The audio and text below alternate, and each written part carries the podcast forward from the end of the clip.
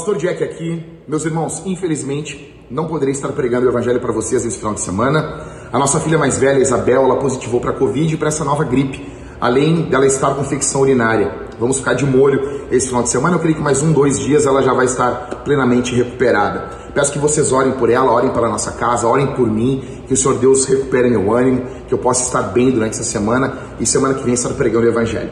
Nesse final de semana, nosso querido irmão William Moribes vai estar pregando para a igreja. Eu peço que vocês encorajem ele durante o sermão, encorajem ele após o sermão, e eu creio que vai ser uma benção. Ele tem dado muitos frutos na área da música, na área da cenografia, e ele já prega o evangelho há algum tempo. Eu creio que Deus está nos dando mais um obreiro, tá bom? Estejam juntos, adorem ao Senhor, seja generoso, oferte de forma exponencial, cante alto, Sei com confiança em Jesus porque Ele é bom e a sua misericórdia dura para sempre. É tudo sobre Jesus. Eu não estou presente, mas o pastor Jesus está. Eu amo vocês. Um abraço. Amém. Bom dia, Vintage. Como é que vocês estão? Um pouquinho de calor? Só um pouquinho. Estou uh, muito feliz, estou muito feliz de estar aqui essa manhã com vocês. Obviamente, eu estou muito nervoso Estou extremamente nervoso, mas uh, eu estou muito feliz, extremamente feliz por essa oportunidade. Olha aí, ó, vai começar a acontecer essas coisas comigo agora. Uh, eu estou muito feliz, Deus é muito bom, Jesus é muito bom. Uh, eu agradeço os pastores por essa oportunidade, pela confiança deles. é uma honra, é um privilégio, é um prazer poder pregar o Evangelho, anunciar o Evangelho aqui com vocês, com a minha igreja, com vocês. É uma alegria imensa. Eu estou muito feliz, eu estou muito alegre. Desde já eu quero agradecer a oração dos irmãos, de todo mundo que orou por mim, uh, me incentivou. Eu estou aqui debaixo da oração de vocês, sustentado pela oração de vocês aqui. Dou glórias a Deus por isso, glórias a Jesus por isso, porque é tudo sobre Ele. Vamos ao texto esta manhã. Gostaria que vocês abrissem a Bíblia de vocês uh, uh, em Hebreus, capítulo de número 4 título do sermão hoje é Jesus é melhor. Hebreus capítulo de número 4, versículos 14 a 16.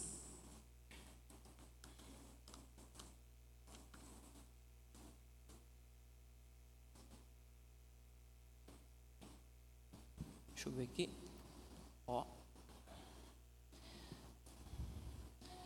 Hebreus capítulo de número 4, versículos 14 e 16. Eu vou pedir que vocês deixem aberto esse texto em mãos, que a gente vai caminhar por ele essa manhã e tirar dentro dele muitas preciosidades para nossas vidas. Eu creio que a gente junto aqui vai ser muito abençoado pela palavra de Deus.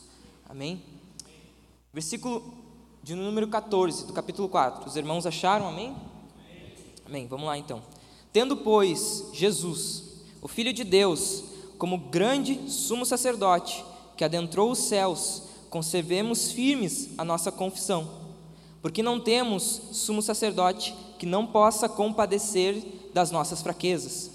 Pelo contrário, ele foi tentado em todas as coisas a nossa semelhança, mas sem pecado. Portanto, aproximemo-nos do trono da graça com confiança, a fim de recebermos misericórdia e encontrarmos graça para ajuda em momento oportuno. Glórias a Deus pela Sua palavra, glórias a Jesus. Esse versículo em si a gente já pode ver, já pode sentir que é um, é um bálsamo, é um conforto, é um alívio, é uma esperança para as nossas vidas. Qual é o contexto da carta aos Hebreus? Qual é a, a, a história por trás disso? Por que, que o autor aos Hebreus vai escrever essa carta? É um, ele escreve essa carta a um grupo de judeus do primeiro século que se converteram ao cristianismo. Mas ao se converter ao cristianismo, eles estavam sofrendo um tipo de uma dupla perseguição por parte do Império Romano, Império político daquela época, e por parte do próprio judaísmo. E eles estavam vendo que tá, tá meio ruim, não tá legal. Estamos sofrendo perseguição. Dentro da carta aos Hebreus, a gente pode ver que os bens deles estavam sendo tirados, estavam sendo espoliados, eles estavam sofrendo muita perseguição. Então, o que, que o autor aos Hebreus ele vai escrever? Ele vai escrever uma carta com um tom apologético, defendendo a, a confissão deles e dizendo que Jesus, diante de tudo isso, diante da perseguição, diante de tudo que eles estavam passando, diante do sofrimento, diante de todos de tudo contrário que estava acontecendo a eles, eles vai escrever uma carta dizendo que Jesus é melhor. Jesus, ele é superior. Por mais que tudo que está acontecendo com vocês, Jesus ainda ele é melhor, ele é superior, ele pode atender todas as nossas necessidades. Não faz sentido nós largarmos o cristianismo, não faz sentido você retroceder. Eles estavam meio que de malas prontas para voltar para o judaísmo e o autor aos Hebreus ele vai começar escrevendo essa carta dizendo que Jesus ele é melhor, Jesus é superior. No capítulo 1 ele já mostra, ele começa escrevendo que Jesus é superior aos anjos, depois ele mostra que Jesus é superior a Moisés, Jesus é superior à linhagem araônica dos sumos sacerdotes. Jesus ele é superior a Josué que prometeu o descanso. E aqui o autor dos Hebreus fala que Jesus ele nos dá um descanso eterno, um sábado eterno. Ou seja, Jesus é superior, Jesus é melhor. Isso é lindo. É contagiante poder dizer para vocês aqui nessa manhã que o nosso Senhor e Salvador, ele é melhor. Não importa o que nós estamos passando, Vintage, não importa a situação que a gente esteja, Jesus ele é melhor, ele é superior. Amém? Então, como é que ele vai trazer isso? Como é que o autor dos Hebreus vai nos mostrar isso? Aqui dentro do capítulo 4, ele vai nos mostrar sobre que Jesus ele é superior ao sumo sacerdócio, aos sumos sacerdotes que existiam na época. O que, que é o sumo sacerdote? O sumo sacerdote era aquele que adentrava uma vez ao ano, somente ele, para oferecer sacrifícios para si fazer sacrifícios pelo povo também, para conseguir o perdão de Deus para todo o povo. Ele fazia isso uma vez ao ano. Ele oferecia sacrifícios por si e depois pelo povo. Ele fazia a mediação entre o povo e Deus. Era aquele quem uh, fazia sacrifícios e assim conseguia o perdão de Deus para o povo. Aqui, o autor dos Hebreus, ele vai começar esse argumento que Jesus, ele é maior do que o sumo sacerdote, dentro, ainda dentro do capítulo 2, versículos 17. Se vocês forem ler em casa, ele começa esse argumento falando que Jesus é superior. Mas aqui eu acho que, na minha opinião, ele chega ao cume desse, desse, dessa tese dele sobre o sumo sacerdócio, dentro dos capítulos 14 a 16, e é o que a gente vai abordar aqui essa manhã. Primeiro ponto que ele aborda então, ele diz: Tendo, pois, Jesus, filho de Deus, como grande sumo sacerdote. Ele mostra então, ele adiciona, ele adiciona um adjetivo ao sacerdócio de Cristo. Jesus, ele não é somente o sumo sacerdote, Observe, sumo sacerdote já era alguém que estava acima dos demais sacerdotes. Sacerdotes aqueles que adentravam continuamente ao templo, ofereciam sacrifícios. O sumo sacerdote é aquele que só ele podia entrar uma vez ao ano sozinho. Aí ele adiciona um adjetivo dizendo que Jesus ele é o grande sumo sacerdote, ou seja, ele é superior. Por que, que Jesus é superior? Por que, que ele é melhor?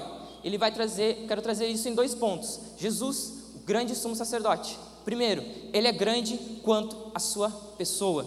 Jesus, ele é o filho, ele é o Cristo, ele é o filho do Deus vivo, ele é o Cristo. Ele é a expressão exata de Deus, como o autor aos Hebreus vai trazer ainda dentro do primeiro capítulo. Ele é aquele pelo qual o mundo foi criado. Ele é o Verbo de Deus, ele é a raiz de Davi, ele é o Cordeiro de Deus, perfeito que tira o pecado do mundo. Ele é quem sustenta o universo pela sua poderosa palavra. Ele é a imagem do Deus invisível, como Paulo fala aos Colossenses.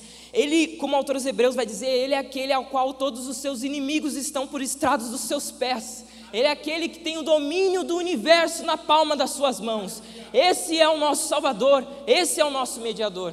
Esse é o Cristo ao qual nós servimos. Ele é grande, ele é superior, ele é maior, ele é excelente. Ele é grande quanto a sua pessoa. Segundo, ele é grande quanto a sua obra. Olhe comigo ainda no capítulo 9 de Hebreus, versículos 11 a 14.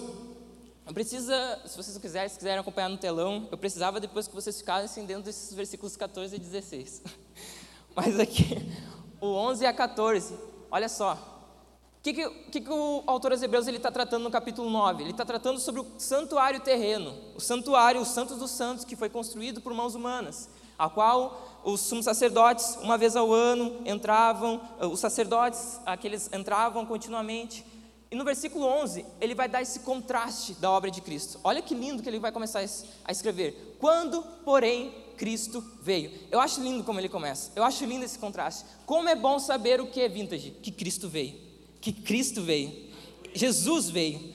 Ele é o nosso mediador e ele desceu. Ele vem. Quando, porém, Cristo veio como que? Como sumo sacerdote dos bens já realizados, mediante o maior e mais perfeito tabernáculo, não feito por mãos humanas, ou seja, quer dizer, não desta criação, não pelo sangue de bodes e bezerros, mas pelo seu próprio sangue. Isso é lindo demais. Ele entrou no santuário uma vez por todas, ou seja, o seu sacrifício não precisa ser repetido, não precisa ser feito continuamente, não precisa ser repetido uma vez ao ano, uma vez por todas, ele satisfez a justiça de Deus e obteve uma eterna redenção. O que é redenção de acordo com as Escrituras? Redenção é a libertação mediante um preço de um resgate. Ele nos resgatou. E qual foi a moeda qual ele pagou a nossa redenção, a nossa compra? O seu próprio sangue. O sangue precioso de Cristo nos comprou da escravidão do pecado. O sangue de Cristo nos redimiu, nos trouxe para si. Eu lembro muito, quando Pedro vai falar na sua primeira, primeira carta, no capítulo 1, 18 ao 20, ele, ele, ele começa dizendo que não foi com coisas corruptíveis como prata ou ouro que fosses comprados, não foi com essas coisas que nós fomos comprados a vossa vã maneira de viver, que por tradição recebestes dos vossos pais, mas com precioso sangue de Cristo. Como é bom falar. Como é bom falar disso, Vintage. O sangue quente da cruz ainda é poderoso para salvar mas o precioso sangue de Cristo, como de um cordeiro imaculado e incontaminado. Este cordeiro foi perfeito, foi sem mancha, foi justo.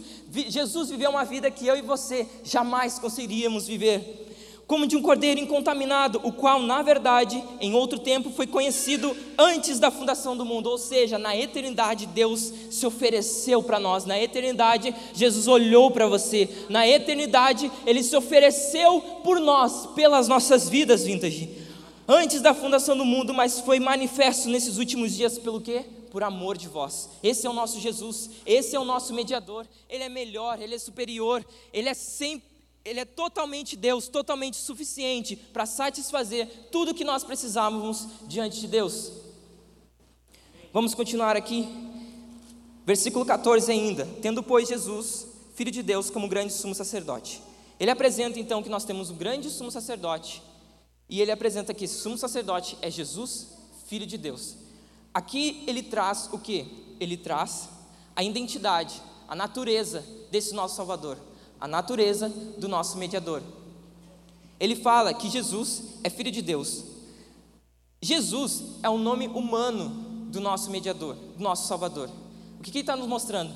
Que ele é, esse Jesus, ele era ao mesmo tempo 100% homem, ao mesmo tempo perfeitamente homem e ao mesmo tempo ele era filho de Deus. Ou seja, ele era plenamente homem, plenamente Deus ele mostra a natureza de Cristo, mostrando o quê? A gente vê dentro do capítulo 5 de, da carta aos Hebreus que o sumo sacerdote era alguém que era tirado de dentre os homens. Para quê?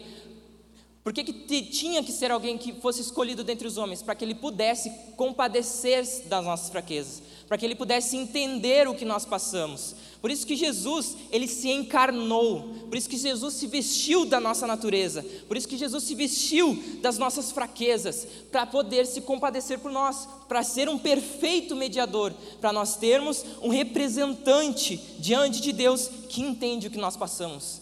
E isso é lindo demais, nos momentos mais tristes, nos momentos mais angustiantes da nossa vida, a gente sabe que tem alguém diante do Deus eterno que entende o que a gente passa, que entende, ele, ele foi, em, a, a, o autor dos Hebreus depois ele vai dizer que em tudo ele foi tentado, mas sem pecado, ele foi perfeito, ele satisfez a lei de Deus, ele cumpriu toda a lei, a Bíblia diz que ele é o fim da lei, ele andou por toda ela sem cair em momento algum, ele é perfeitamente homem, ou seja, Jesus pode nos compreender e nos representar. Ele é perfeitamente Deus. Jesus pode fazer um sacrifício completo e cabal em favor de todos aqueles que o Pai lhe deu. O que, que isso nos traz? O que, que isso nos mostra, Vintage? Isso nos mostra que nós temos um perfeito representante. Jesus pode nos representar. Ele é um perfeito representante entre nós e Deus. E ele continua dizendo: Continua comigo aqui no versículo 14. Tendo, pois, Jesus, o Filho de Deus, como um grande sumo sacerdote que adentrou os céus. O Jesus que penetrou os céus. Eu gosto do, do, do, da palavra da corrigida, que penetrou os céus. É a mesma coisa, mas é mais impactante, parece.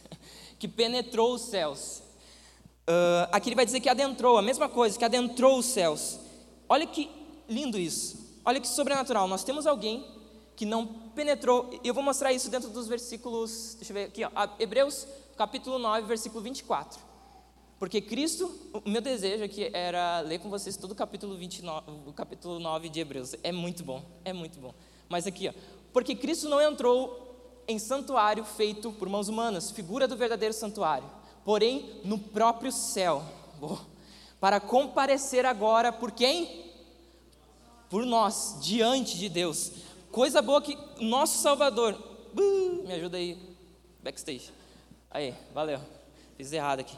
Coisa boa saber que o nosso Salvador, o nosso Jesus, Ele está diante de Deus pelas nossas vidas. E, isso, isso é um bálsamo para a minha vida, isso é um bálsamo para o meu coração, porque eu sei que Jesus, a sua intercessão, a oração de Jesus por nós, ela é totalmente eficaz. Olha só, Tiago capítulo 5, versículo 16, ele diz que a oração de um justo pode muito em seus efeitos. Imagina a oração do maior justo que já pisou nessa terra. É essa pessoa que ora por ti. É essa pessoa que está diante de Deus intercede pela tua vida.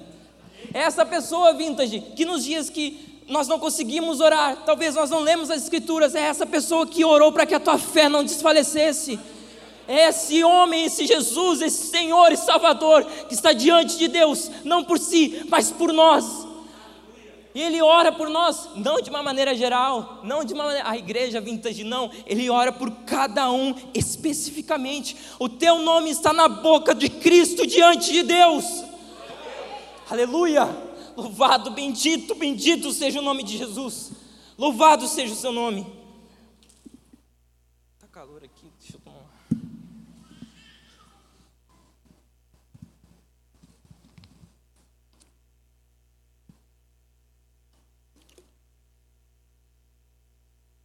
Nós temos um Salvador, um mediador que está diante de Deus. O pastor Jack uma vez trouxe um exemplo muito lindo muito impactante, que impactou minha vida. Imagine que você está num, num cômodo da sua, da, da sua casa e você está orando.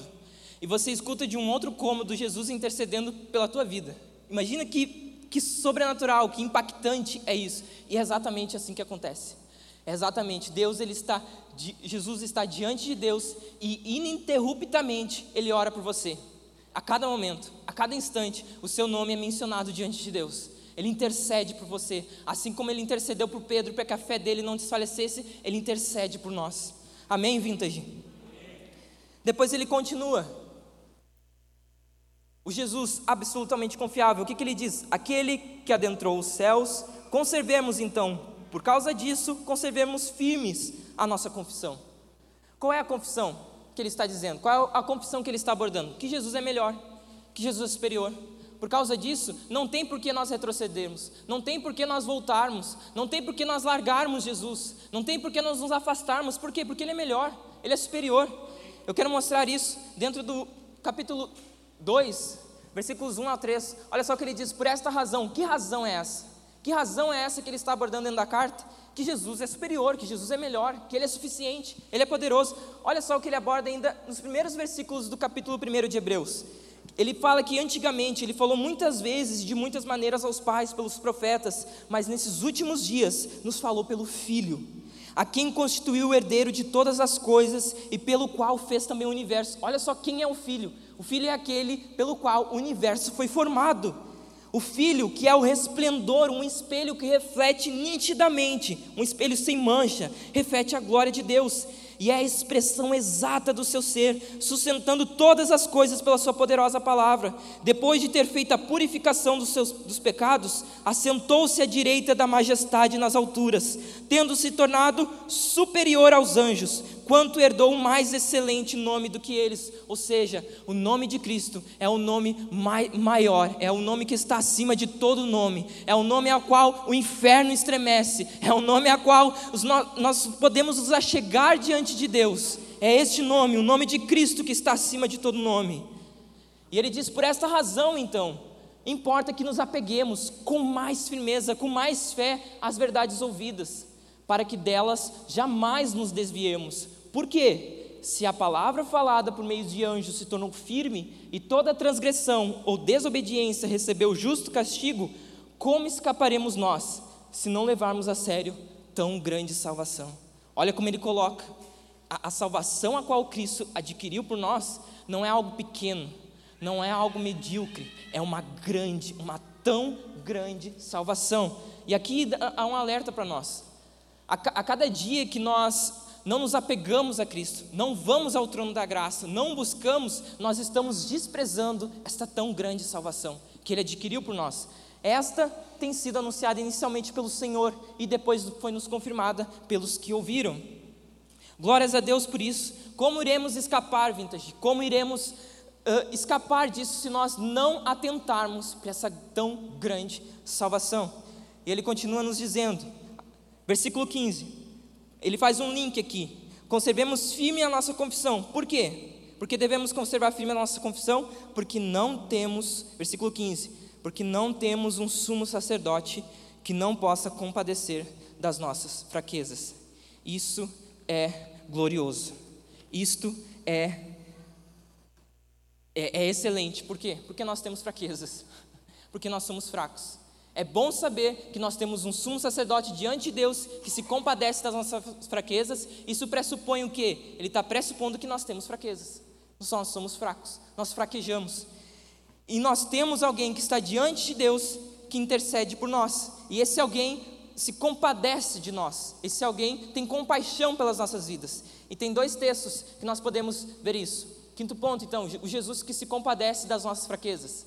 Primeiro deles, Salmos 103, versos 13 e 14. Olha o que a Bíblia diz: Como um pai que se compadece, tem compaixão de seus filhos, assim o Senhor se compadece daqueles que os temem, pois ele conhece a nossa estrutura e sabe que somos pó. Olha que bendito, que maravilhoso isso.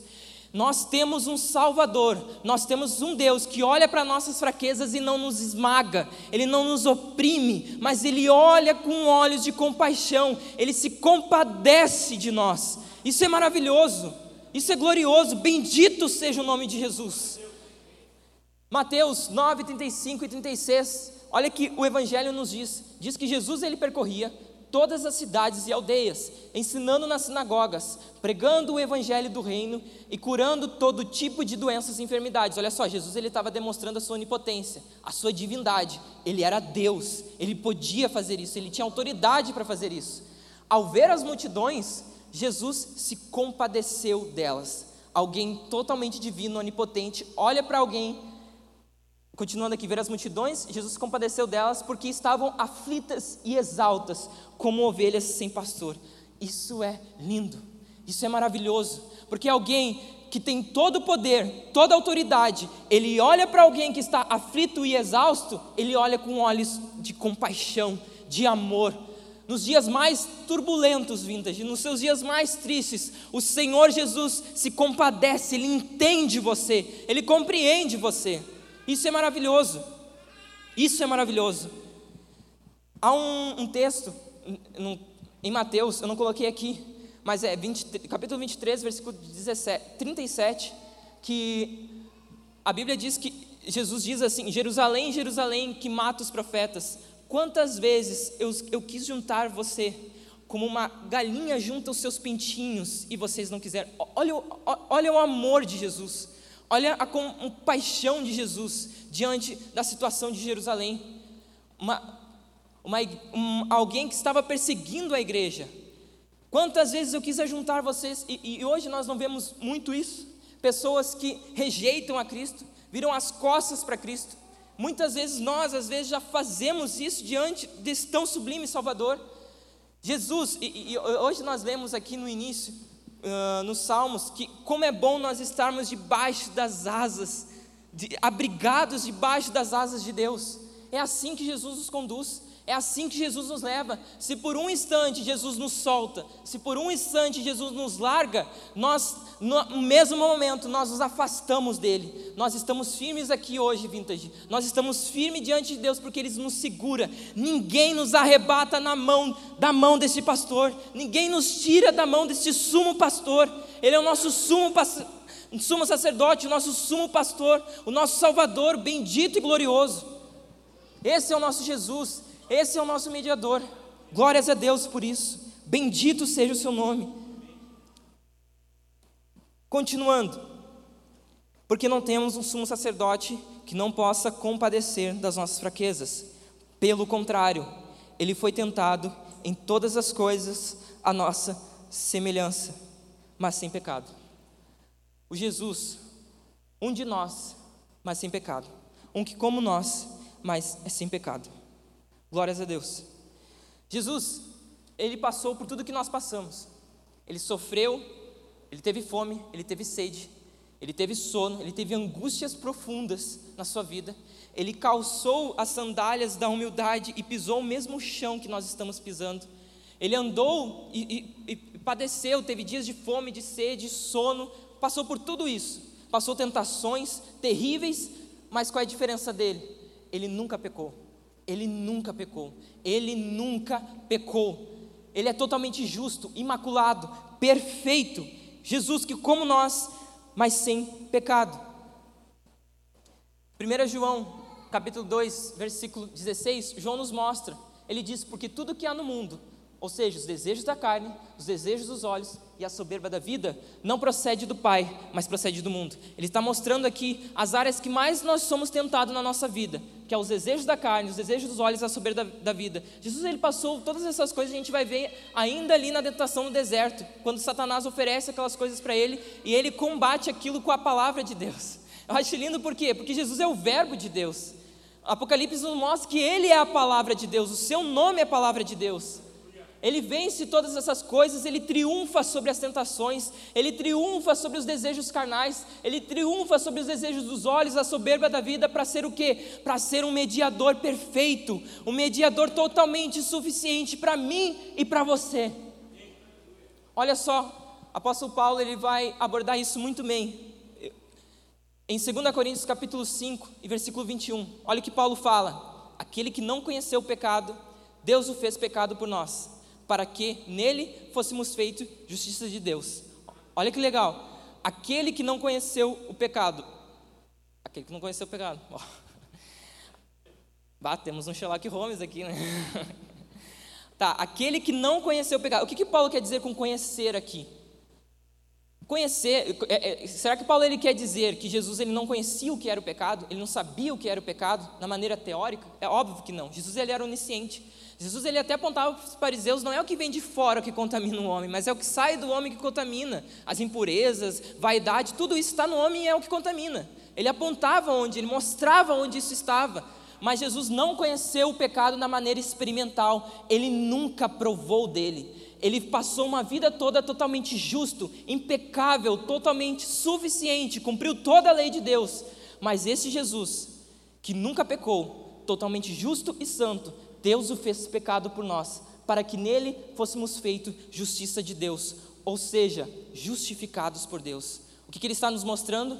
Que a vida de Cristo, é, e aqui a gente vê que Cristo não somente morreu por nós, Cristo viveu por nós. Cristo viveu uma vida que eu e você jamais conseguiríamos viver a vida de Deus, a justiça dele, a justiça perfeita, a vida perfeita é imputada sobre nós, e nós podemos nos achegar ao trono da graça por causa de Cristo, por causa pela vida dele. Glórias a Deus. Bendito é o seu nome. Ninguém sabe, vintage, senão Cristo. Nem o nosso infinito entendimento humano é capaz de conceber o que Cristo teve que suportar quando ele estava para carregar os nossos pecados sobre o madeiro nós não conseguimos entender isso. Foi tanto o sofrimento, foi tanto o sofrimento a ponto daquele que era o Filho de Deus, que era santificado pelo Espírito, que era fortalecido pela deidade, orar a Deus pedindo que ele afastasse dele aquele cálice amargo. Jesus tomou o cálice da ira de Deus até a última gota por mim e por você. Ele entregou a sua vida, ele tomou sobre os seus ombros os nossos pecados, levou sobre si as nossas iniquidades, para que eu e você pudéssemos estar aqui, diante do trono da graça, podendo glorificar o nome dEle, podendo exaltar o nome dEle. Isso é lindo. Aquele que não conheceu o pecado, um homem justo, um homem totalmente perfeito, esse homem se entregou por mim e por você. Aqui está um prisma uma lente a qual a gente pode ver a grandeza, a amplitude e o demérito do pecado. Muitas pessoas desprezam o pecado achando que ah, eu, peco aqui, eu peco ali, eu faço esse pecado sempre, mas eu faço alguma coisa que dá para me justificar diante de Deus, eu faço isso, mas eu também faço isso aqui. Uh, não, não é bem assim, entendeu? Tentando se justificar diante de Deus, até diante dos outros. Saiba você, meu amigo, que o menor pecado faria com que os alicerces do céu caíssem sobre você e você sucumbiria no fundo do inferno por causa do menor pecado. Foi esse pecado que esmagou Cristo contra o chão. Foi esse pecado que fez com que Cristo suasse gotas de sangue, por causa da ira de Deus que viria sobre ele. Isso se chama propiciação. A ira de Deus viria diretamente sobre nós. Jesus disse: Não, Pai, leva sobre mim, por causa do meu povo, por causa da minha igreja, por causa das minhas ovelhas. Ele se coloca diante de Deus por nós. Isso é maravilhoso. Ninguém sabe você quer saber o que o pecado fez com a gente? Vocês conseguem entender o que o pecado fez com a gente? O pecado é como uma sujeira impregnada. Efésios 2, Paulo ele vai tratar isso muito bem. Ele fala que Deus nos deu vida, ou seja, Paulo ele está mostrando a figura da morte para representar quem nós somos sem Cristo. Ele está dizendo que nós somos mortos em nossos delitos e pecados sem Jesus. Ele vos deu vida estando mortos. O que é uma pessoa morta? Uma pessoa morta é uma pessoa que não, não reage, não tem reação. Ela tem olhos, não consegue ver, tu toca nela, não sente, tu fala, ela não escuta, era o nosso estado diante de Deus. Nós não escutávamos, não víamos, não conseguíamos entender, éramos cegos para Ele. E Paulo diz: Ele vos deu vida estando vós mortos em vossas ofensas e pecados. Efésios 2: Em que no outro tempo andaste segundo o curso deste mundo, segundo o príncipe da potestade do ar, do espírito que agora opera nos filhos da desobediência, entre os quais todos nós também antes andávamos desejo da nossa carne, fazendo a vontade da carne e dos pensamentos, e éramos por natureza filhos da ira. Olha a descrição que Paulo vai dar para quem não tem Jesus. Ele é filho da ira e por natureza, não é que tipo ele nasceu, fez alguma coisa e se tornou filho da ira. Não, por natureza, filho da ira. Nós nascemos em pecado. Filhos da desobediência, filhos do primeiro casal que pecou, Adão e Eva. Uh, nós andamos segundo o desejo da nossa carne, nós fazemos a vontade dos nossos pensamentos, somos por natureza filhos da ira. No versículo 4 do capítulo 2, Paulo fala: é como se Deus, eu acho lindo, como se Deus estivesse atravessando a nossa história, como se Deus estivesse dividindo a nossa história no meio. Nós éramos tudo isso, mas Deus fez alguma coisa.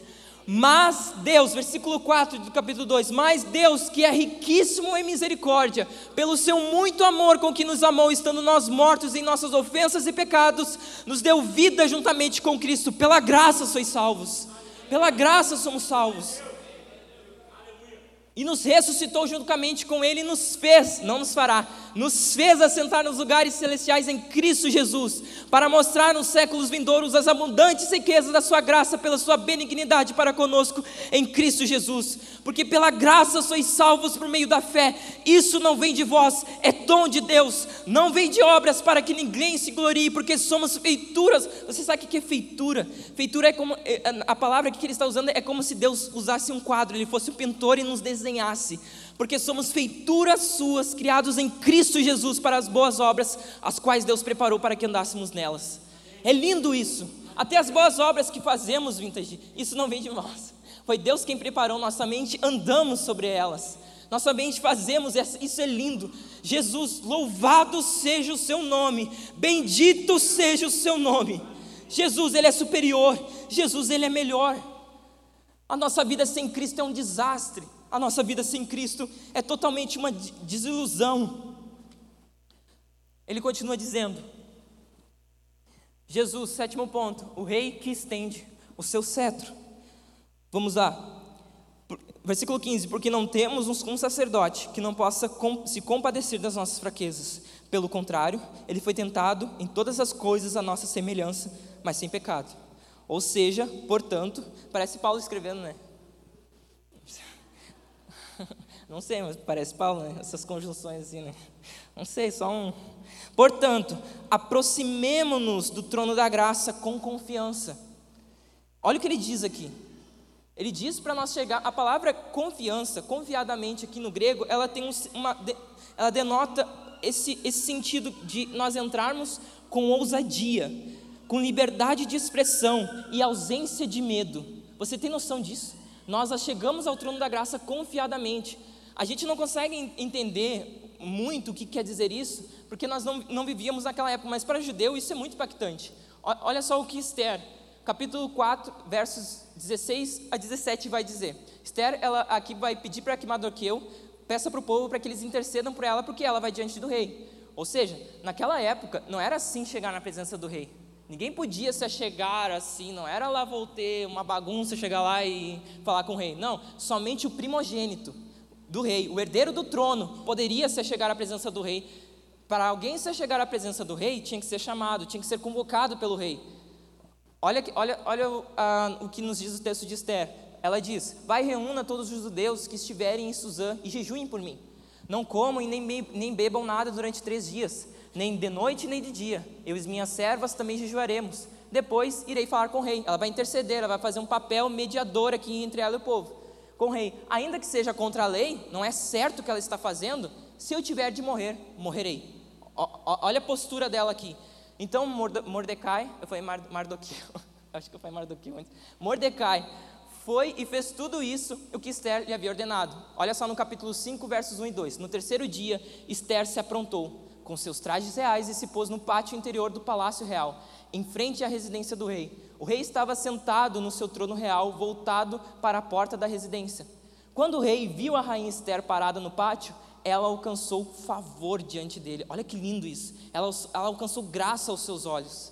O rei lhe estendeu o seu cetro de ouro que tinha na mão. Esther se aproximou e tocou na ponta do cetro. Olha que lindo isso.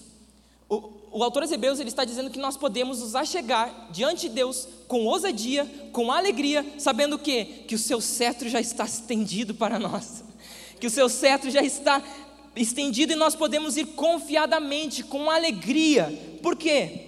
No capítulo. Eu não botei esse versículo. Acompanha comigo então, para nós entendermos melhor isso. No capítulo 10, Versículo 19, olha o que ele vai dizer, portanto, meus irmãos, tendo ousadia para entrar no santuário, pelo, pelo quê? Pelo sangue de Jesus, pelo novo e vivo caminho que ele. Ah, botaram aqui, ah, vocês são demais, ah, vocês são muito bons. Aqui, ó, portanto, meus irmãos, tendo ousadia para entrar no santuário, pelo que, Vintage? Pelo sangue de Jesus pelo novo e vivo caminho que ele nos abriu por meio do véu, isto é, pela sua carne, e tendo ele, e tendo, e tendo um grande sacerdote sobre a casa de Deus, aproximemos com um coração sincero, em plena certeza de fé, tendo o coração purificado da má consciência e o corpo lavado com água pura, guardemos firme a confissão. Ele fala mais uma vez da esperança, sem vacilar, pois quem fez isso, quem fez a promessa é fiel. Louvado seja o nome de Jesus. Nós podemos chegar com ousadia diante de Deus podemos chegar alegres, felizes, sabendo que o seu cetro está estendido a nós e diante dele nós conseguimos graça e misericórdia para as nossas vidas. Louvado, bendito, glorificado seja o nome de Jesus.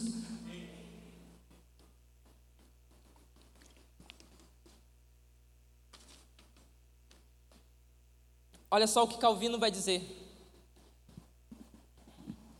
Calvino ele diz, eu acho muito lindo quando Calvino vai tratar sobre isso, de, em cima desse versículo. A base de tal confiança consiste em que o trono de Deus não é caracterizado por uma majestade visível a assustar-nos, ela não nos assusta mais, mas se acha adornado com um novo nome, a saber, graça.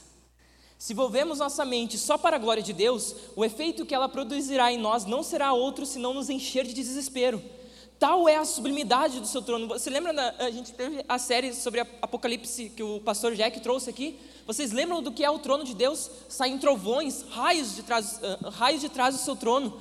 Os anciãos jogam as suas coroas, os querubins tapam o seu rosto diante do, diante do trono de Deus. Mas para nós é um trono de graça. Mas para nós é um trono de misericórdia. Portanto, com o fim de auxiliar-nos em nossa carência de confiança e com o fim de livrar a nossa mente de todos os temores, o autor nos reveste com a graça ele dá um nome que nos enche de coragem por sua doçura. É como se dissesse: visto que Deus fixou em seu trono com que, por assim dizer, uma bandeira de graça e de amor paternal para conosco, não há razão para sua majestade afugentar-nos de sua aproximação. Não há, não há não há razão para Deus nos tirar de Sua presença. O sacrifício de Cristo foi perfeito, foi suficiente para sustentar as nossas vidas diante de Deus e por toda a eternidade adentro. Nós estamos, nós nos achegamos a Deus pelo sacrifício perfeito e suficiente de Cristo. Jesus, nosso Salvador, satisfez toda a justiça de Deus. Tudo que nós não conseguiríamos fazer, tudo que nenhum sumo sacerdote fez, Jesus fez. Ele fez. Ele é melhor, ele é superior, ele é grande, é o nosso Salvador.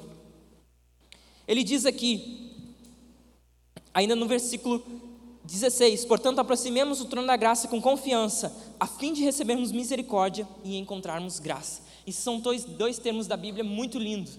O pastor Jack já trouxe isso uma vez aqui, e é muito lindo que o autor ele traz junto eles aqui, misericórdia e graça. O que, que é misericórdia e graça? Misericórdia é aquilo que nós não, aquilo que merecemos e Deus não nos dá.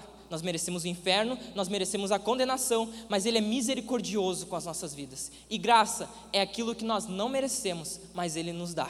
Nós não merecemos Cristo, não merecemos o céu, não merecemos a vida eterna, mas Ele nos deu. Misericórdia e graça. Eu acho lindo que, o, o, acho que é o Scott, não sei falar em inglês aqui, depois o Ismael me, me corrige ali. Uh, o Scott, ele traz uh, um prisma sobre esses dois esses dois termos também. Misericórdia é aquilo que nós recebemos, nós precisamos disso. Graça é aquilo que nós buscamos de acordo com a necessidade que passamos. Ou seja, nós recebemos graça, eh, recebemos misericórdia e encontramos graça. Você encontra aquilo que você busca. Então, diante do trono de Deus, nós recebemos misericórdia, misericórdia dele se renovam todos os dias, e diante do seu trono recebemos graça para vivermos, para nos sustentarmos. Ou seja, meus irmãos, o que, o que isso significa para nós, o que isso aplica à nossa vida, nos seus dias mais tristes, nos seus dias mais turbulentos, nos dias em que Satanás está atacando você, você não está quase, não está, não está conseguindo resistir à tentação, você não tem que fugir de Deus, é um erro fugir de Deus. A, a, a, não faça como Adão e Eva, que di, diante daquilo fugiram de Deus. Uh, uh, o autor está nos dizendo que nos dias mais turbulentos nós temos que fazer exatamente o contrário: fugir para a presença de Deus, fugir para debaixo de Suas asas, agarrar em Cristo, se juntar a Ele, porque Ele será o nosso sustento nos dias mais tristes, nos dias mais turbulentos. Ele disse: E encontramos graça a fim de recebermos misericórdia e encontrarmos graça para ajuda em momento oportuno. 1 Coríntios capítulo 10, verso 13, Paulo ele diz: Não sobreveia a vocês nenhuma tentação que não fosse humana, mas Deus ele é fiel e não permitirá que vocês, vocês sejam tentados além do que nós podemos suportar. Pelo contrário, juntamente com a tentação, proverá o livramento, para que vocês possam suportar. Nosso livramento é Cristo. Nosso livramento é Jesus. Corra para Ele, vintage. Corra para Ele, meu irmão. Corra para Ele, meu amigo. Não fuja dele. Esteja com Ele, agarre-o. Tome Ele. Esteja com Ele a cada momento, a cada instante. Jesus, Ele é suficiente ele é maior do que qualquer problema que você esteja passando, Ele é maior do que qualquer dificuldade, Ele é superior, Ele é maior, Ele é melhor. Jesus é superior a tudo que nós podemos ter como, como objetos de segurança na nossa vida, Ele é maior do que isso, Ele é o nosso Salvador, Ele é o nosso sustento. A fim de recebermos graça, uh, uh, a fim de encontrarmos graça para ajuda em tempo oportuno.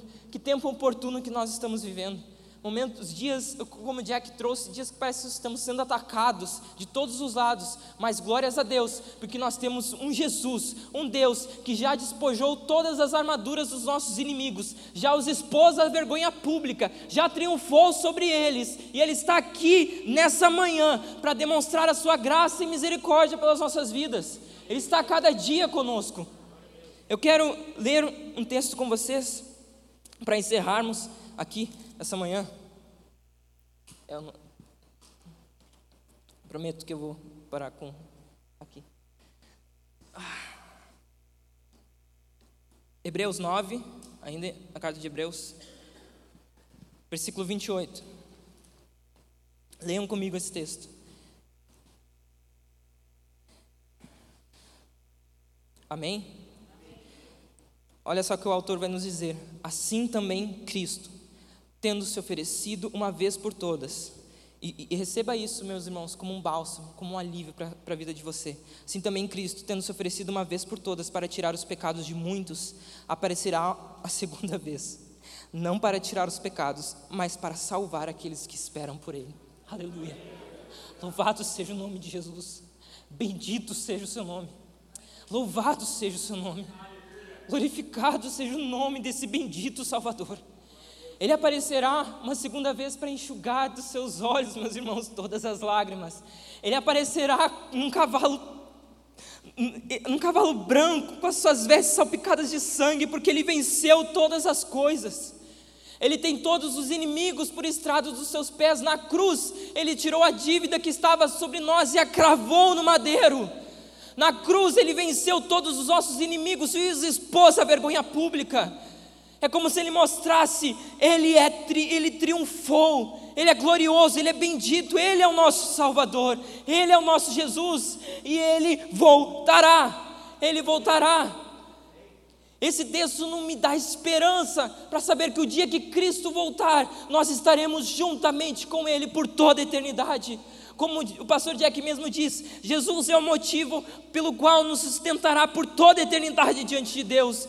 Ele é o nosso sumo sacerdote eterno, diante de Deus, oferecido, estando lá pelas nossas vidas. Vamos orar essa manhã. Vamos agradecer a Deus pela Sua bendita palavra. Eu não sei o que você está passando, a gente está passando muita coisa, muita coisa mesmo. São ataques de muitos usados. Mas Jesus é melhor, Jesus é maior, Jesus é superior, você pode ter certeza. Seus, meus irmãos, os seus dias mais tristes, angustiantes, não fuja de Deus. Corra para Cristo, corra para Jesus. Ele vai o tomar na palma de sua mão. Ele vai lhe atrair com. Ele, ele mesmo diz em, em Oséias: Eu acho lindo, com eterno amor te amei e com laços de benignidade eu te atraí. Ele te toma assim, Ele te toma pelas mãos, Ele te coloca debaixo de suas asas. Corra para Cristo, corra para Jesus, vá de encontro a Ele, e Ele, o seu cetro estará é, posto diante de ti para te dar graça e misericórdia, em nome de Jesus. Em nome de Jesus, vamos orar. Senhor bendito, maravilhoso e eterno Deus. Senhor, nesta manhã, eu peço que o Senhor nos levante aqui. Levanta, Senhor, aqui homens e mulheres intrépidos, homens e mulheres valentes, corajosos, homens e mulheres de Deus que não se entregam por nada, Senhor Jesus. Que a tua graça seja posta sobre nós, que teu amor seja derramado sobre os nossos corações. Senhor Jesus, nós precisamos de ti. Nós precisamos de Ti a cada instante. Senhor Jesus, que cada coração aqui seja consolado, seja confortado, seja, Senhor, agraciado com a Sua presença. Nos levanta esta manhã, meu precioso Salvador. Nos levanta esta manhã, meu Senhor Jesus. Que a Tua graça esteja sobre nós, que Teu amor é derramado sobre as nossas vidas, em nome de Jesus, e que Teu nome seja glorificado pelos séculos dos séculos, em nome de Jesus, em nome de Jesus. Louvado seja o teu nome, Senhor. Amém.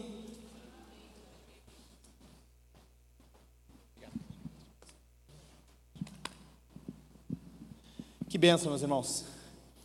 A palavra de Deus é poderosa. Nós vamos responder agora a palavra de Deus. Muito obrigado, muito obrigado, Will. Deus te abençoe. É uma bênção. Nós vamos responder agora a palavra de Deus. Como, como o próprio Will pregou aqui, o benefício que nós temos em Cristo, o benefício que Jesus nos concede, ele, ele é imensurável. A gente poderia ficar falando dele por muito, muito tempo. Nós somos grandemente agraciados pelo Senhor. E diante dessa verdade de Deus, nós temos que responder ao Senhor. E nós vamos responder isso agora. Como que nós vamos responder a palavra de Deus? De três formas: ceando, ofertando e cantando. O benefício de podermos comer e beber de Jesus, o benefício de podermos participar da ceia do Senhor é unicamente porque Jesus conquistou isso para nós. Unicamente porque Jesus conquistou o benefício de sermos chamados povo de Deus, de termos parte com seu corpo, com seu sangue.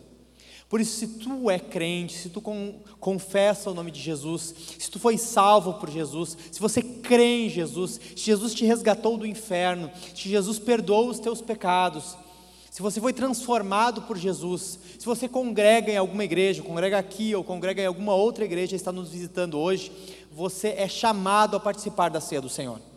Ao nós comermos e bebermos de Jesus, nós estamos proclamando a esse mundo que nós temos parte com Jesus. Nós temos parte com o Senhor.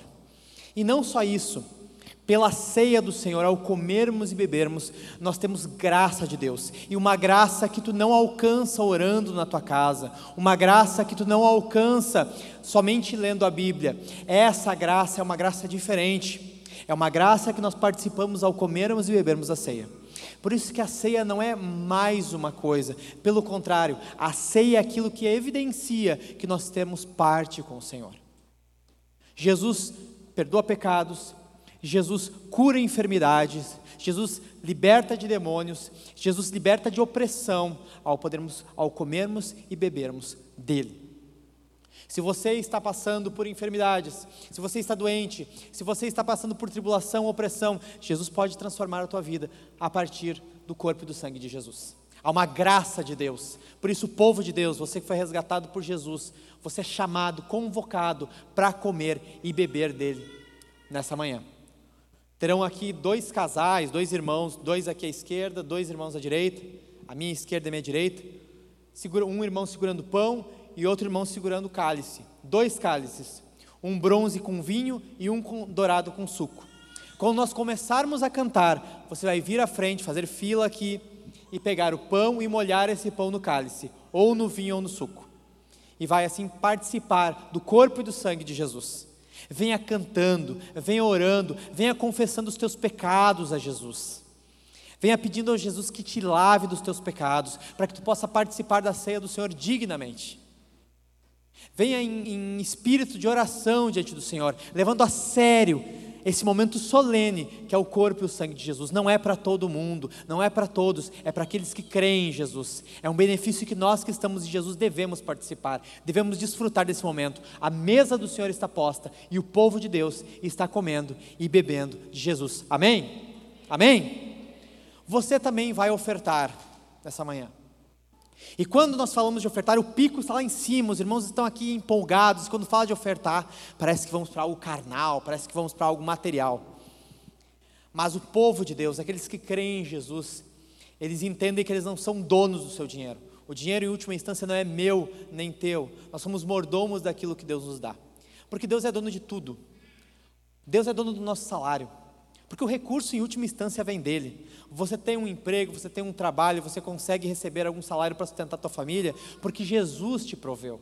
Porque Jesus te deu um emprego, porque Jesus te deu recurso. E você entende assim que não é tudo teu, pelo contrário, tu está desfrutando daquilo que em última instância é de Deus. E por isso, como mordomos do que é de Deus, nós ofertamos um pedaço para sustentar a obra dele. Eu chamo todos os irmãos aqui para serem generosos generosos. O benefício que nós temos em Jesus, como o Will pregou aqui ao longo de todo o sermão, o benefício que nós desfrutamos em Jesus nos deve nos levar a ser mais generosos. Sabe quando você pega o Antigo Testamento e você lê ali sobre o dízimo e tu diz, bah, dízimo 10%, bah, é muito. Pois no Novo Testamento, a nova aliança, o, o dízimo deve ser nossa base. A nova aliança é superior em todas as coisas. Nós devemos ser muito mais generosos do que os judeus eram no Antigo Testamento. Nós devemos ser muito mais generosos, muito mais abundantes, porque nós entendemos muito melhor o que Jesus fez por nós. Essa nova aliança é muito melhor. Então nossa generosidade também é muito maior. Primeiro, porque nós somos participantes disso. Nós fomos alcançados por Jesus porque pessoas foram generosas e ofertaram em alguma igreja que você foi lá, ouviu a palavra de Deus e foi alcançado ofertaram em alguma igreja que algum irmão ouviu a palavra de Deus, estava congregando lá e foi lá e falou de Jesus para ti. Tu só foi alcançado por intermédio da generosidade de outros irmãos. Então nós também somos chamados para ser generosos. Eu poderia falar de todas as despesas que a igreja tem, e todo mês nós temos muitas despesas, todo mês nós temos muitas necessidades, nós temos contas altas, temos acho que uns 14 mil de contas para essa semana. Isso tudo é importante, mas antes disso, você tem, e sim, a nossa questão é dever, a nossa questão é nós vermos a graça de Deus que está sobre nós e, como eu disse, nós respondemos com generosidade, nós respondemos com ofertas. Como o apóstolo Paulo, de certa forma, fala: Eu semeei em vocês coisas espirituais e é lista que eu receba coisas materiais. Parece chocante ouvir isso, mas o apóstolo Paulo estava entendendo muito bem que o benefício que nós temos ao sermos salvos por Jesus é muito maior e sim nos leva a ofertarmos a ofertarmos e ajudarmos com coisas materiais que são infinitamente menores que o que nós temos em Jesus. Nós precisamos entender hoje que o benefício de Jesus, a nossa salvação, ela é muito mais cara que a oferta que nós damos. E uma outra coisa que eu queria dizer para vocês aqui. Talvez tenha alguns irmãos que estão apertados de dinheiro aqui. E tu pode pedir ajuda para o Guilherme, ele pode te ajudar, pode falar comigo, nós podemos te ajudar a te organizar financeiramente. Mas primeiro, a oferta é um compromisso que você tem. Todos os irmãos que estão aqui, membros da igreja, agora falou especialmente para os membros da igreja, o compromisso que você tem em ofertar aqui é efetivamente um compromisso. Nós contamos com a tua oferta. De certa forma, se nós passamos perrengues mês após mês, é porque alguns irmãos, e eu entendo, estão apertados e não estão conseguindo ofertar aquilo que se propuseram a ofertar. Mas uma coisa, ah, às vezes a gente não tem dinheiro, a gente planejou gastar um dinheiro X com comida no mês. E nós não conseguimos pagar tudo aquilo. Nós não dissemos assim, ou eu como tudo ou não como nada. Ou eu pago todas as contas ou não pago nenhuma. Nós pagamos o que dá. E às vezes nas ofertas eu vejo que alguns irmãos têm um propósito alto de ofertar. Não, eu vou ofertar tanto por mês. E ele não consegue aquele mês, ele se apertou. Não é o correto, mas ele se apertou e ele não oferta nada. Com mais nada na nossa vida a gente faz isso. Nós temos que mudar a nossa consciência que a oferta é algo dispensável. A gente tem que mudar a nossa consciência porque isso reflete que talvez a igreja de Jesus não tenha valor prático para nós. Porque ela é a primeira coisa que abre mão nas, nas nossas finanças. Então, irmãos, eu encorajo você. Eu não estou, em primeiro lugar, te repreendendo, eu estou te encorajando a ser uma pessoa generosa e não deixar que a tua contribuição mensal seja esquecida quando a tua vida está um aperto. Todos nós estamos passando por apertos. Pandemia, essa pandemia, essa loucura, a Covid, traz apertos financeiros para todo mundo. Todos nós estamos apertados. Ah, tu olha para um irmão assim que aparentemente tem mais recursos, diz, ah, ele está abundando. Não, ele está apertado também porque reflete em todo mundo. Mas todos nós conseguimos ser generosos, talvez não naquilo que deveríamos. E efetivamente deve nos levar a arrependimento, deve nos levar a arrumar nossas finanças, mas tem algo que nós podemos contribuir. Tem algo que nós podemos ofertar. Então te empenhe, oferte. O nosso dinheiro deveria ser usado para servir na igreja que ofertarmos e para ajudar irmãos necessitados. E se nós não estamos conseguindo fazer isso, primeiro nós temos que orar a Jesus, pedirmos para Jesus nos dar direcionamento, pedirmos para Jesus nos tirar aquelas despesas que são efetivamente fúteis e nós podemos descartá-las, e depois nós devemos botar nossas contas no papel e pôr em ordem. Nós somos o povo de Deus. Nós devemos viver com aquilo que Deus nos dá. E eu falo isso para todo mundo, falo para vocês, falo para mim. Nós temos que saber administrar aquilo que Deus nos dá. Nós temos que ser sábios com o recurso que Deus nos deu. E nós temos que tratar o dinheiro que Deus nos dá como um, um recurso também que tem fins espirituais. Porque em tudo na nossa vida tem um, tem um valor espiritual. A forma como comemos tem um valor espiritual. Nós damos graças a Deus, nós comemos sabendo que Deus está sustentando o nosso corpo. Nós moramos, a casa onde moramos, ah, tem um fim espiritual. Tanto que nós dizemos, nós queremos que Jesus esteja na nossa casa, nós queremos que a nossa casa tenha uma vida cheia da presença de Deus nós devemos esperar a mesma coisa com o nosso dinheiro também. Nós devemos ver ele com fins espirituais. E a oferta reflete isso, fins espirituais para o nosso dinheiro. Então vai ter o gasofilaço ali atrás, a, o caixote que você pode ofertar em dinheiro. Vai ter os irmãos com as máquinas de cartão ali, estão levantando as máquinas de cartão ali. Quem é que está com a máquina de cartão aí? Thales, eu ouvi, certo? O Thales está ali brilhando com a máquina de cartão perto da mesa de som. Ali acho que tem, tem outra irmã ali também, que eu não, não sei quem é, não ah, Camila, Camila está com a máquina de cartão ali. Você pode ofertar no débito, no crédito, o dinheiro é teu, você vai pagar a fatura no final do mês, você é livre para ofertar no débito, no crédito. Ah, eu vou ofertar parcelado. Beleza, lembra que mês que vem vai vir a parcela de novo. Pode fazer, só te organiza depois.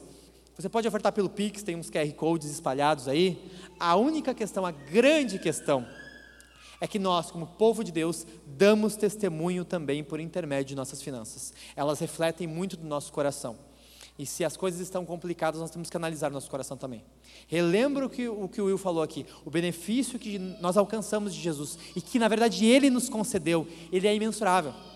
É, é, são, tantos, são tantos elementos dados, a graça de Deus, como Calvino citou ali, a graça é, uma, é, algo novo sobre as nossas vidas, e ela deve refletir em tudo, e ela deve refletir em nosso dinheiro, e ela deve refletir em nossos recursos. Então, irmãos, eu não estou pedindo nada mais, agora já estamos no dia 20, 23, Teoricamente, eh, financeiramente, está todo mundo mais apertado.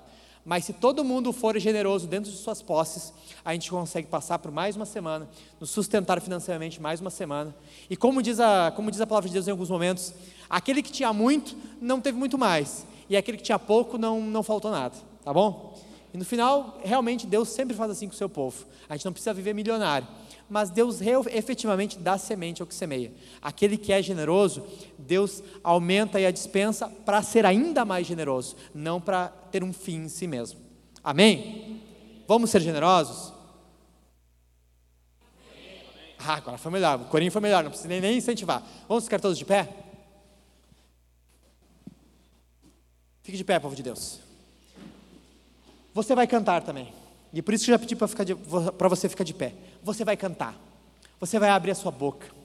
Se você entendeu a graça que há em Cristo, se você entendeu o prêmio, o benefício, o presente que é o próprio Jesus, o próprio Deus encarnado, se você entendeu isso, se você foi impactado pela verdade de Deus, Jesus foi até você e a graça de Deus é algo vivo em tua vida e você só tem tudo a dever ao Senhor e tudo a glorificar ao Senhor, você vai cantar, você vai abrir a sua boca, você vai usar a voz que Deus te deu e você vai glorificar a Jesus. Cante ao Senhor, porque o nosso Deus é aquele que nos resgata em tempo oportuno. Nosso Deus é aquele que vai até nós e nos enche do seu benefício. O nosso Deus é aquele que nos resgata. Então, povo de Deus, use a voz que Deus te deu para cantar. A banda vai estar aqui conduzindo louvor, mas você vai abrir a sua boca cantando, participando dos sacramentos, participando da ceia, ofertando e cantando ao Senhor. Amém? Glória a Deus! Vamos orar pelos irmãos que vão ofertar e depois nós já vamos participar da ceia e cantando ao Senhor. Curva a sua cabeça e feche seus olhos. Nosso Deus, nós te louvamos, nós te agradecemos pela tua palavra mais uma vez. E nós pedimos, ó Deus, pelos irmãos que estarão ofertando e trazendo as suas ofertas, pelos irmãos que estarão dando do que tem. Alguns irmãos, Senhor, às vezes dão até do que não tem, e o Senhor vê isso. Porque assim como o Senhor estava com os teus olhos, Jesus, no gasofilácio, olhando a oferta daquela viúva pobre, o Senhor também olha o teu povo. O Senhor está presente, olhando a tua igreja. Eu te peço, Senhor, que o Senhor abençoe a mão daqueles irmãos que estarão ofertando. E eu te peço, Deus, dá semente àqueles que estão semeando, Senhor. Dá recurso àquele irmão que está ofertando. Dá recurso àquele irmão, Senhor, que está trazendo do fruto do seu trabalho, Senhor. Que ele possa ver os frutos dessa obra, que a tua igreja possa ir mais longe, que a tua igreja possa alcançar mais pessoas, que mais pessoas venham, a ser salvas por intermédio da pregação do Evangelho, indo a cada vez mais pessoas. Que nós possamos ter recursos, Senhor, para enviarmos ainda mais pregadores para o interior desse estado. Que nós possamos ter recursos, Senhor, para que o Teu nome seja proclamado aí por esse estado que tanto carece, que tanto sofre, que tanto precisa que as pessoas enxerguem a graça do Senhor, que enxerguem a grande salvação que há em Cristo e tenham as suas vidas transformadas para sempre, a ponto de ganharem a vida eterna e as suas vidas serem transformadas eternamente pela salvação que há em Cristo. Enche o meu irmão, Senhor, com recursos para que possam, para que possa ser ainda mais generoso com a tua igreja e com aqueles que são desfavorecidos no nosso meio e também fora. Abençoa os nossos irmãos com abundância, ó Deus, para a tua honra e para a tua glória. Come now, fount of every blessing. Tune my heart to sing thy grace. Streams of mercy never ceasing call for songs of loudest praise. Teach me some melodious sonnet, sung by flaming tongues above. Praise the mount I'm fixed upon it. Mount of God's unchanging I